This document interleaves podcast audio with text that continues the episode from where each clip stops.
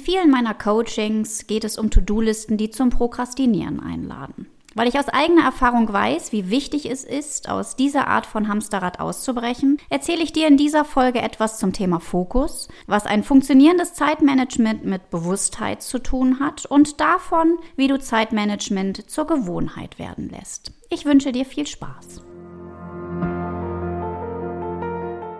Hallo und schön, dass du da bist. Ich begrüße dich zu meinem Podcast Unperfektion 2.0, einer absoluten Herzensangelegenheit von mir.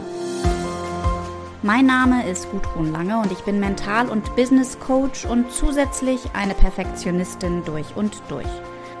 Du hast auch hohe Ansprüche an das Leben und an dich selbst. Deine To-Do-Listen sind unüberwindbar und dein Stresslevel ist permanent hoch. Dann bist du hier genau richtig.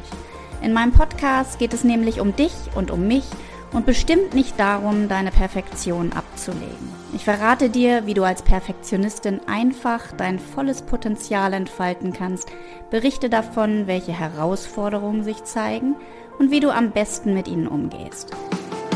Es geht rund um die Themen Perfektion, Erfolg, Fokus und vor allem Leichtigkeit im Leben. Alles unter dem Motto so perfekt. Ich wünsche dir viel Freude, viele Inspiration. Danke, dass du da bist. Deine Gudrun.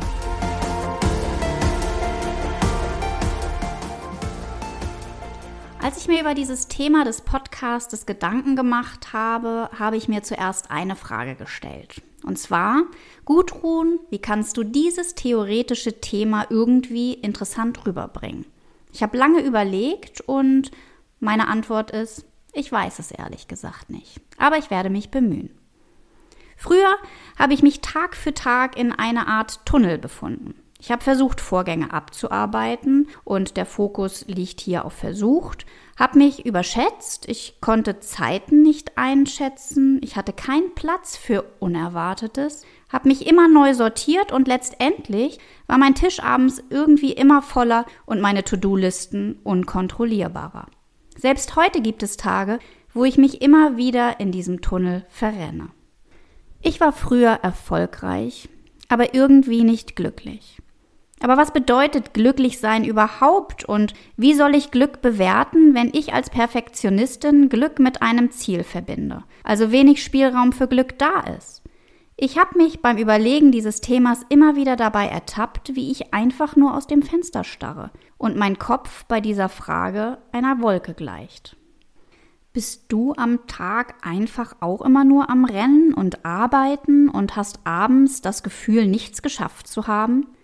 Und kennst du Menschen in deinem Umfeld, die irgendwie mehr Zeit zur Verfügung haben als du? Bei denen es so einfach aussieht und die objektiv betrachtet glücklicher und produktiver sind. Ich sage dir, werde einer von ihnen. Mein erster Schritt zu mehr Bewusstheit im Leben war der richtige Fokus und ein funktionierendes Zeitmanagement. Du stellst dir sicherlich die Frage, wie soll ich erfolgreich meinen Alltag meistern, wenn mein Hamsterrad keine Zeit für Bewusstheit hat? Und da ist sie wieder, die ewige Ausrede der Zeit. Wenn wir ehrlich sind, dann beschäftigen wir Perfektionistinnen uns eher damit, unseren Alltag auf die Reihe zu bekommen. Wir haben keine Zeit für Zeitmanagement-Kram oder noch besser, wir haben doch alles schon versucht und sind immer wieder gescheitert. Ich schmunzle noch heute, wenn ich an eine bestimmte Mitarbeiterin denke, die mein Büro immer Goodies kreatives Chaos genannt hat. Hört sich lustig an, hat sie aber sicherlich häufig in den Wahnsinn getrieben. Mein Schreibtisch war alles andere, aber er war nicht klein. Und als wir uns noch ein Büro teilten, wanderten meine Arbeitsberge immer weiter auf ihren geordneten Schreibtisch. In meinem eigenen Büro lagen die Stapel später überall. In den Schränken, auf den Schränken, auf der Fensterbank und auf dem Fußboden. Eigentlich, wenn ich darüber nachdenke, ein Armutszeugnis für eine Führungskraft. Ich war eine Heldin darin, Vorgänge in Folien zu packen, diese auf nicht erklärbare Stapel zu sortieren, die Stapel in meinem Büro ausbreiten zu lassen und letztendlich am Ende des Tages die Stapel von rechts nach links zu schieben oder, noch besser, sie neu zu sortieren. Ich war immer auf der Suche. Auf der Suche nach der funktionierenden Zeitmanagement-Methode. Klar, ich als Perfektionistin, ich wollte es ja auch immer alles besser machen. Am Ende war mein Outlook-Kalender immer randvoll mit unnötigen To-Dos. Tageszeiten wurden doppelt belegt, ich habe tatsächlich an Wunder geglaubt. Und ich war am Ende des Tages frustriert, wenn ich meine Termine des Tages auf die folgenden, auch schon völlig überfüllten Tage verschieben musste. Eigentlich eine Arbeitsbeschaffungsmaßnahme. Ich habe rund um die Uhr gearbeitet, aber oft nicht das Gefühl gehabt, irgendwas geschafft zu haben. Mein Hamsterrad drehte sich immer schneller und ich fühlte mich überfordert und unzufrieden. Und ich war einem dauerhaft hohen Stresslevel ausgesetzt. Wusstest du, dass nur drei Prozent aller Menschen klare schriftliche Ziele haben und dass diese drei Prozent nachweislich bis zu zehnmal mehr schaffen als alle anderen zusammen? Bam, ein Schlag ins Gesicht. In vielen meiner Coachings geht es darum, dass unsere To-Do-Listen zum Prokrastinieren einladen. Prokrastinieren, ein zunächst unbedenkliches Aufschieben von To-Dos, was aber schnell zu einer krankhaften Überforderung werden kann. Es liegt in der Natur des Menschen, anhaltende Unproduktivität irgendwann auf sich selber zu schieben. Wir glauben wieder mal nicht gut genug zu sein und werden von Selbstzweifeln zerfressen. Ich habe viele To-Do-Listen gesehen, in denen neben festen Terminen wie Business- und Freizeitzielen auch Alltags-To-Dos stehen. Standen bei mir früher auch. Wir setzen uns damit unter Druck, dass wir noch einkaufen, waschen, bügeln und das Kind zum Sport fahren müssen. Wir verplanen unseren Tag wild, springen rein in das Hamsterrad und werden immer unproduktiver und unglücklicher. Wir schreiben unwichtige Alltagsdinge auf unsere Liste um wenigstens etwas zu erledigen. Aber warum tun wir das? Warum lassen wir uns von Unwichtigem ablenken? Klare Antwort, weil wir unser Ziel nicht kennen. Wir wollen alles. Anders sein, Erfolg haben, mehr wissen und nicht stehen bleiben. Kennen aber unsere Ziele nicht wirklich. Häufig wissen wir nämlich, was wir nicht wollen. Es fehlt uns aber der Fokus darauf, was wir tatsächlich wollen. Und was wir in diesem Zusammenhang auch nicht vergessen wollen, ist, dass es uns Perfektionistinnen immer wichtig ist, was die anderen von uns denken. Wir lieben die Anerkennung und die Aufmerksamkeit. Gerade deshalb ist es alles andere als leicht, aus diesem Hamsterrad auszubrechen. Denn da sind sie wieder, unsere Ängste, nicht gut genug zu sein, Fehler zu machen und zu versagen. Wenn wir unsere Komfortzone jedoch nicht verlassen, werden wir immer der Mensch bleiben, der wir gerade sind. Möchten wir das?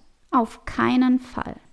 Aber wie beginnen wir damit, Fokus und Struktur in unser Leben zu holen, wenn wir doch gar keine Zeit haben, daran zu arbeiten? Und wenn wir ehrlich sind, auch gar keinen Spaß. Was sind also unsere ersten Schritte? Setze dir klare, eindeutige, verbindliche und zeitlich gebundene Ziele. Was möchtest du wirklich in deinem Leben haben? Lerne Wichtiges von Unwichtigem zu unterscheiden und fange an, dich zu priorisieren arbeite effektiv und erledige immer nur eine Aufgabe zur Zeit. Unterteile große Aufgaben in attraktive, vielseitige Unterpunkte. Schreibe dir eine To-Do-Liste, die im Alltag bestehen kann. Hört sich leicht an, aber du fragst dich sicherlich, wie das funktioniert. Frag mich. Ich bin Expertin auf dem Gebiet des Probierens und des Scheiterns. Es gibt unzählige Zeitmanagement-Methoden. Du kennst viele, hast sie vielleicht auch schon mal für kurze Zeit ausprobiert, aber irgendwann abgebrochen, weil sich dein Hamsterrad wieder zu schnell gedreht hat. Ich weiß, das hilft dir in diesem Moment auch nicht weiter. In meinem kostenfreien Workbook Zeitmanagement für Perfektionistinnen findest du zehn funktionierende Zeitmanagement-Tipps, die dich in Kombination nachhaltig produktiver und auch erfolgreicher machen werden. Am besten fühlst du für dich einfach mal hinein und entscheidest, was in deinem Alltag funktionieren könnte. Ich verlinke dir das Workbook in den Show Notes. Vielleicht kannst du das Workbook nicht von Beginn an umsetzen, weil dir eine Grundstruktur fehlt. Aber meine Empfehlung ist es, fang an, starte klein und steigere dich, wenn eine Methode zur Gewohnheit wird und diese funktioniert. Mach es nicht perfekt, sondern mach es einfach immer nur besser und erlaube dir zu lernen und zu wachsen. Ein sinnvoller Start ist es immer, zunächst mit Hilfe der SMART-Methode das eigene Ziel oder die eigenen Ziele klar zu definieren. Dann weißt du, wo der Weg lang geht. Lerne dich zu priorisieren und beginne hierfür mit dem Journalen. Nimm dir jeden Sonntag zum Beispiel 20 Minuten Zeit und schreibe alles, was in der kommenden Woche terminiert ist, deine To-Dos und die Dinge auf, die du für dich und dein Ziel in der kommenden Woche erreichen möchtest. Beginne jeden Morgen damit, deinen Tag angepasst auf deine Tagesform realistisch zu planen. Es ist hilfreich, am Anfang mit der 135-Methode zu starten. Was ist dein wichtigstes Tagesziel? Was sind deine drei dringendsten To-Dos, die keinen hohen gedanklichen Anspruch haben und maximal eine Stunde Zeitaufwand mit sich bringen? Und deine fünf sonstigen To-Dos mit maximal 15 Minuten Zeitaufwand. Plane keine festen Zeiten für die Erledigung und beginne immer mit deiner Tagesaufgabe. Wenn dir Gedanken zu weiteren To-Dos kommen, schreibe diese auf einen Zettel, aber gehe ihnen nicht nach. Und vor allem lass dich nicht ablenken. Haushalts-To-Dos gehören zum Beispiel auch nicht auf deine To-Do-Liste. Du wirst merken, dass du deinen Tag viel bewusster erlebst und am Abend das Gefühl hast, etwas geschafft zu haben. Du erledigst viel mehr und hörst damit auf, Termine ewig zu schieben. Erweitere dann dein Zeitmanagement zu gegebener Zeit mit den Methoden aus meinem Workbook, die einfach gerade passen. Im Erwachsenenalter entscheidet oft unser Ego, also quasi unser Kopf darüber, was wir tatsächlich tun und umsetzen. Wir haben verlernt, auf unser Bauchgefühl zu hören. Das Sprichwort Mein Bauchgefühl ist ein verdammt kluger Kopf gibt es aber nicht zu Unrecht. Versuche dein Zeitmanagement intuitiv zu gestalten. Dein Ego, dein Kopf möchte lediglich, dass du in deiner Gewohnheit bleibst. Es möchte den vermeintlich leichten Weg gehen. Hab den Mut zur Veränderung ich kann dir versprechen, dass Bewusstheit und Fokus zurück in dein Leben kommen werden. Es wird Momente geben, wo der Fokus und die Priorisierung dennoch Druck in dir auslösen. Nimm diesen Druck bewusst wahr, übersehe und verdränge ihn nicht. Lehne dich zurück und beobachte deine Gedanken. Bewusstheit ist der Schlüssel zu unseren Gedanken. Und das, was wir heute denken, das werden wir morgen sein. Erzwinge keine Resultate. Bedenke immer, Druck erzeugt Gegendruck. Jede Veränderung braucht ihre Zeit. Justiere auf deinem Weg immer wieder nach. Ich gebe dir unterschiedliche Methoden an die Hand. Finde deine funktionierende Kombination. Du brauchst Unterstützung auf deinem Weg zu mehr Fokus und zu deiner funktionierenden Priorisierung. Buche dir gerne ein unverbindliches Erstgespräch und wir schauen gemeinsam, welches Potenzial in deiner Fokussierung liegt. Auf die kommende Podcast-Folge freue ich mich besonders. Warum? Weil es geht um das Thema Gedanken und deren Auswirkungen. Ist dir bewusst, wie viel Macht unsere Gedanken haben? Weißt du, warum wir unsere Intuition vergraben und wie wir durch das richtige Einsetzen von unseren Gedanken mehr Leichtigkeit in unser Leben bekommen? Ich freue mich, wenn du wieder dabei bist. So perfekt, unperfekt, deine Gudrun.